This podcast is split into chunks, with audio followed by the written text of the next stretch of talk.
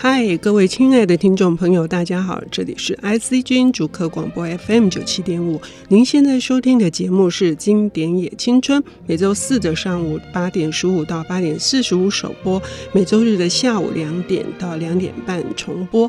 我是陈慧慧。呃，关于历史，我们所理解的往往是大事件、大人物啊。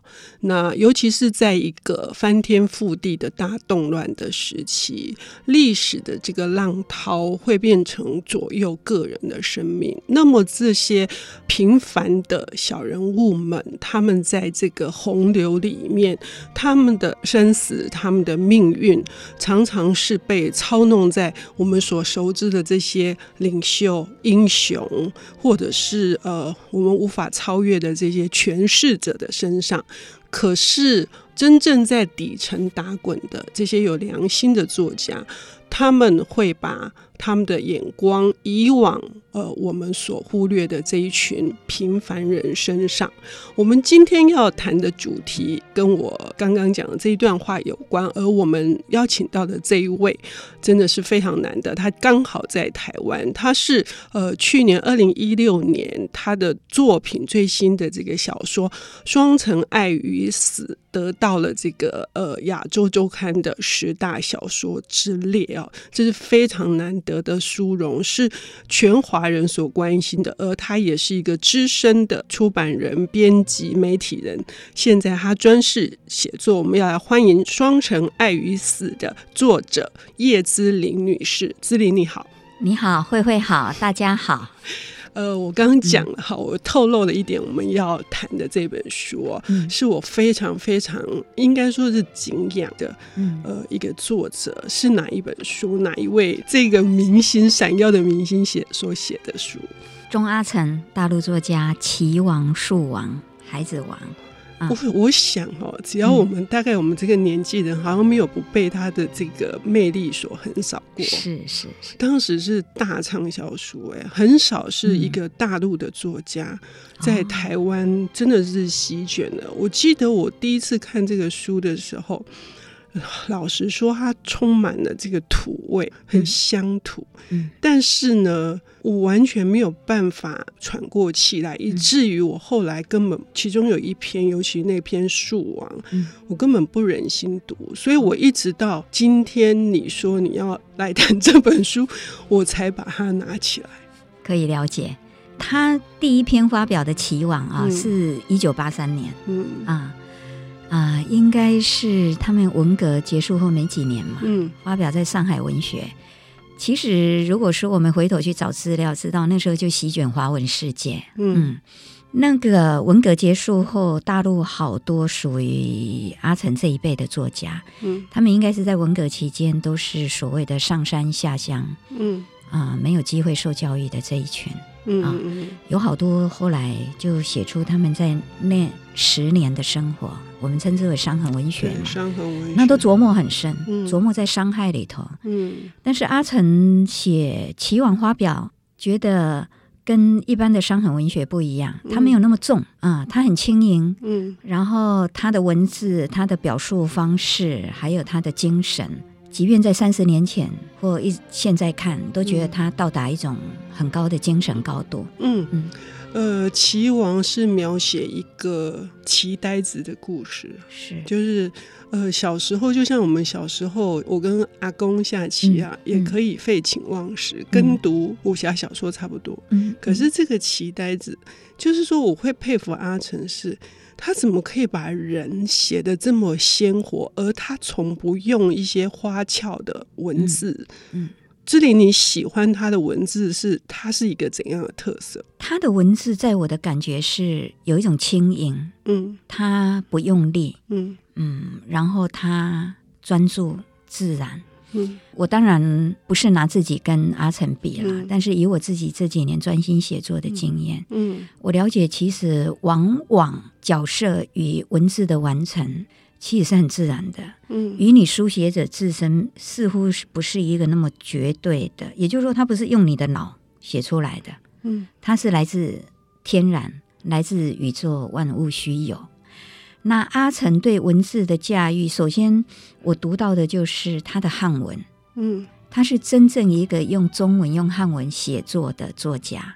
今天像我们这一辈在台湾接受教育的啊，我们看今天，包括我这一代以及现在比较更年轻世代的，你会看到西方文字的影响，以及台湾国语的影响，还有、啊、还有日本日本对，还有日日日，日语文学的影响。嗯，但像钟阿城，我今天回头看，我仍然深深的感到他那个纯粹的汉字文化，嗯。啊，这个东西是来自个人素养。嗯，然后他对文字的掌握，当然首先根底是在于他的训练。嗯，他可能读很多经典的古典文学。听说他十二三岁就已经把曹雪芹啊、施耐庵啊这一连串的书，十二三岁就已经读遍了。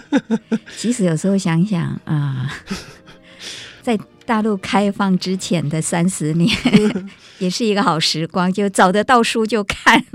我们后来是因为书太多都不专心看，嗯，所以他们那一辈其实人文底子深的，在各个领域都有。以我在大陆的接触，那阿成当然他本身是做文字的，他是个文学家，他的文字底蕴，还有他所写出来的韵味。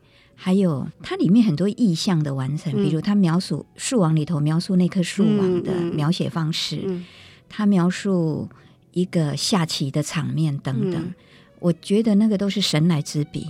嗯。啊，那个画面感非常的强，非常强，就是几千个人在看这个棋呆子，一个人跟九个人下棋，而且下盲棋。对，然后他最后描述他坐在椅子上那种一动也不动的样子，嗯、对。就是一个打败天下无敌手的武林盟主嘛，嗯。嗯，就是那个感觉，嗯。嗯。那那个过程当中，就是有很多的过程，嗯、就是他为什么棋呆子他会视下棋如生命？嗯。嗯、那呃，下棋带给他的究竟是是什么？他所有有些人说棋理就是人生的哲理，嗯，我们其实可以看到那种对某一件事情的狂烈的那个热爱，嗯。我觉得他把这个东西写的让大家热血沸腾，我认为是一个朴实的文字而写到大家热血沸腾，嗯、真是了不起。对，就是阿成个人的文字魅力，嗯，还有就是我去想象他书写的当下，嗯、他是完全进入那个场面的，嗯，那他自己也许就化身为这一个角色，嗯，这个期待着王医生，嗯嗯。嗯。但这一篇文章，这一篇小说《棋王》，嗯，其实它是有有一个对比的，嗯，在文革时期，有一个下棋的，这下棋下到这么痴的角色，嗯、是有一个前述的原因的、嗯、啊。当然，因为他的天赋，小说里都看得到，嗯，他一碰他就进入还小的时候，可这里面有个原因，是因为吃不饱。嗯，长久在一个饥馑的状态下，饥饿的状态下，嗯，人怎么把自己撑下去？精神，嗯，所以下棋就是他唯一的可以把自己整个生命力架构起来的一个本能，嗯。啊，这是我看到的部分。他可以超越饥饿感，对，他可以忘我，对，他可以到达另外一个完全的投入的一个。精神的领域里面去，他可以遗忘，就是也因饥饿而死的母亲。对，他等于是借着下棋这件事，进入另外一个。会三维的空间吧，起码在下的当时，嗯，所以我们看到他最后一个人对九个人、几千人的场面，嗯，其实也蛮有金庸写武侠那种比武大会的感觉，对，对，对，对，对？啊、嗯，好，我们现在已经听到了齐王、树王、孩子王哈，嗯、我们要稍微休息一下，再来看看厉害的阿成他怎么来写另外两个小人物。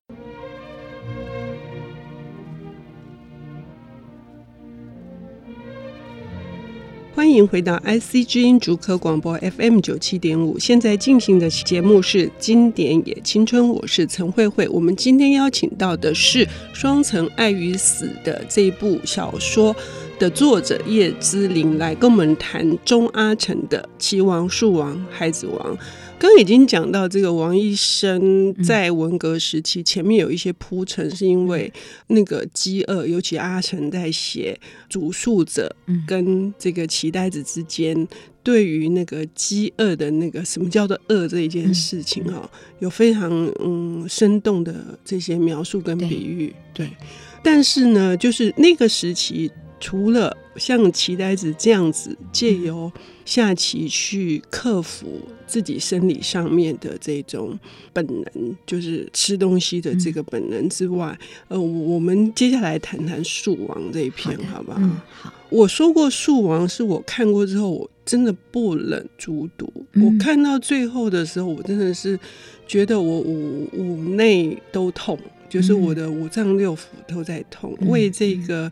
呃，树王，这也是一篇非常奇特的、嗯、的故事。志玲跟我们聊一下。好啊，树、呃、王描述的就是啊、呃，以第一人称写文革时期下放的青年嘛。嗯，他们的确有那个时候不晓得是几年间的状态，就是烧山。嗯啊、呃，他们中央的政策就是让那些下乡的青年去烧山。为什么呢？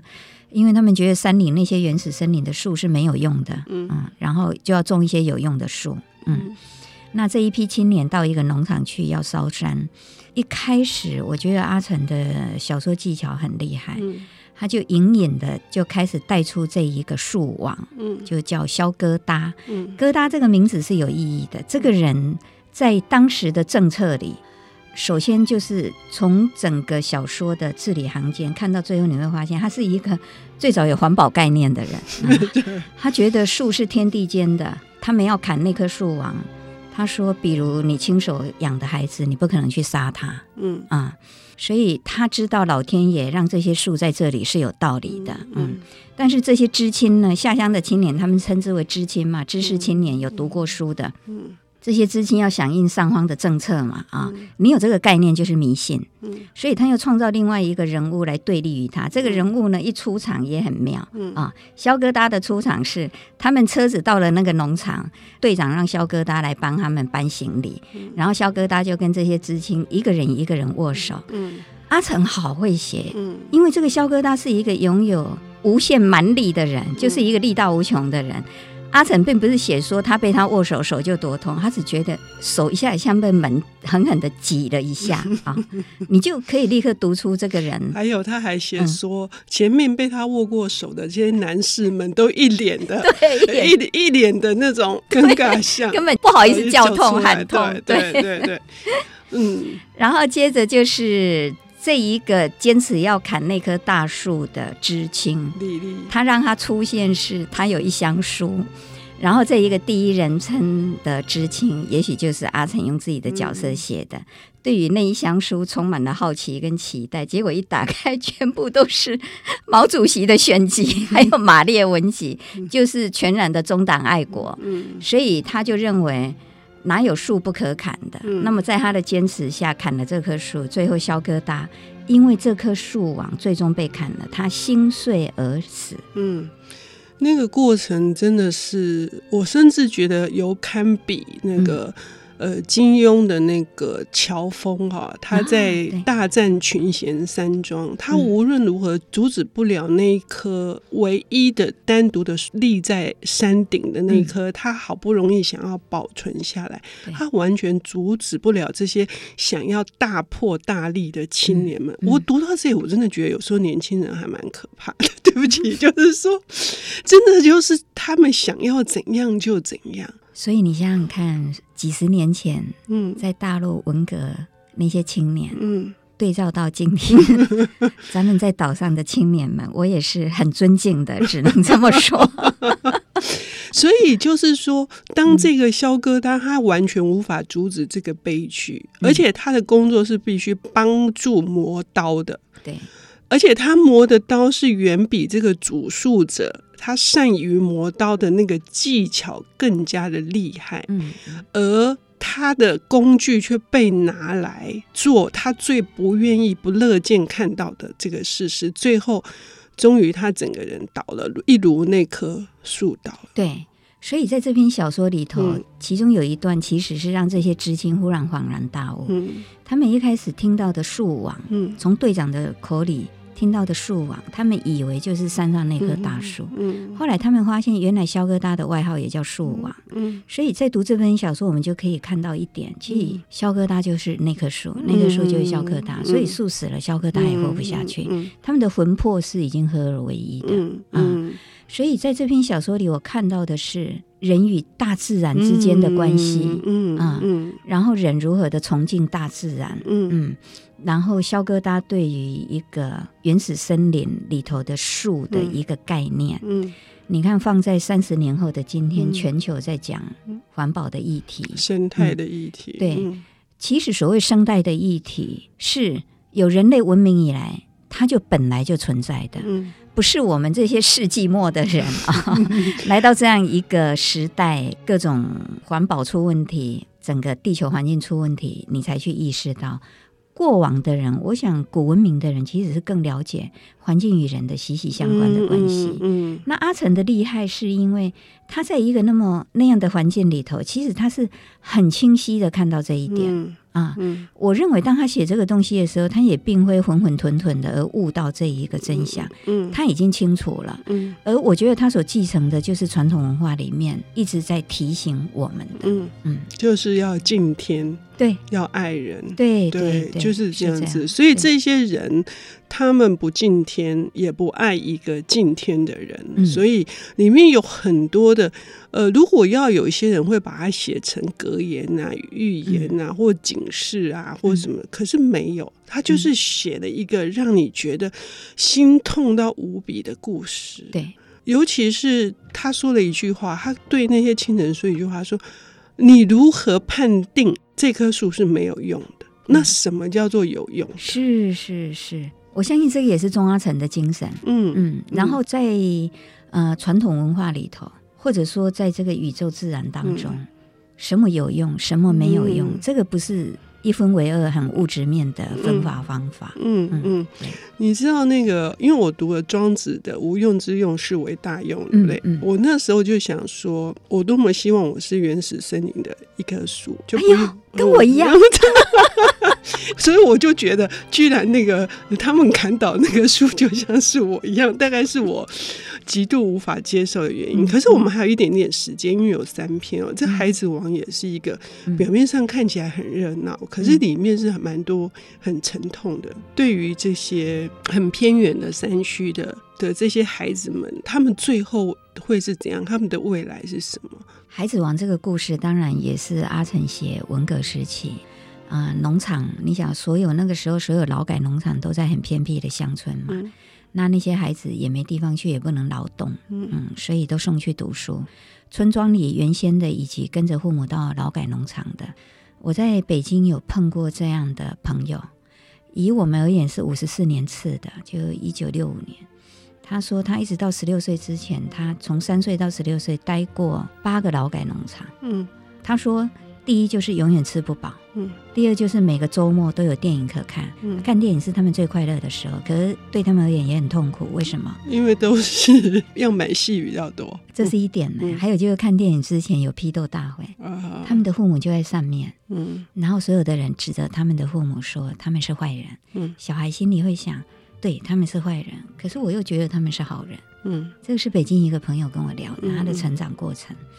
那《孩子王》这个故事就描述那个背景下的一个农场的小学校。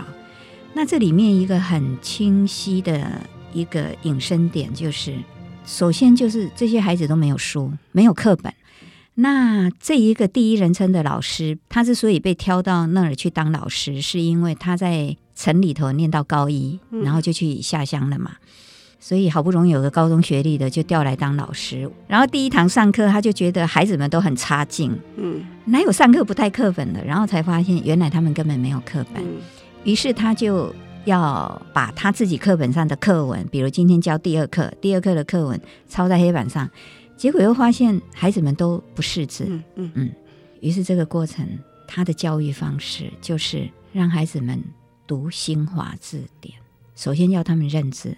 可是又不符合政策，政策是要学口号嘛，学思想嘛，嗯，于是他被调走了，嗯，嗯，可是这个过程当中，他因为不按照就是上方要求他的教法，对他终于带着他最好的礼物回去了。所以尽管我们在阿城的这三篇小说里面，我们读到很多沉重的，因为大历史之下，嗯。可是我们也好像隐隐得到了一些，他们自有他们要寻找出路的那种欢快。有。好，我们今天非常感谢呃叶志林之颖带来这一本呃我们可能已经遗忘，可是事实上呢非常值得一读再读的钟阿成的《棋王、树王、孩子王》。我们下回见。本节目由 IC 之音与瑞木阅读最前线联合制作，经典也青春与您分享跨越时空的智慧想念。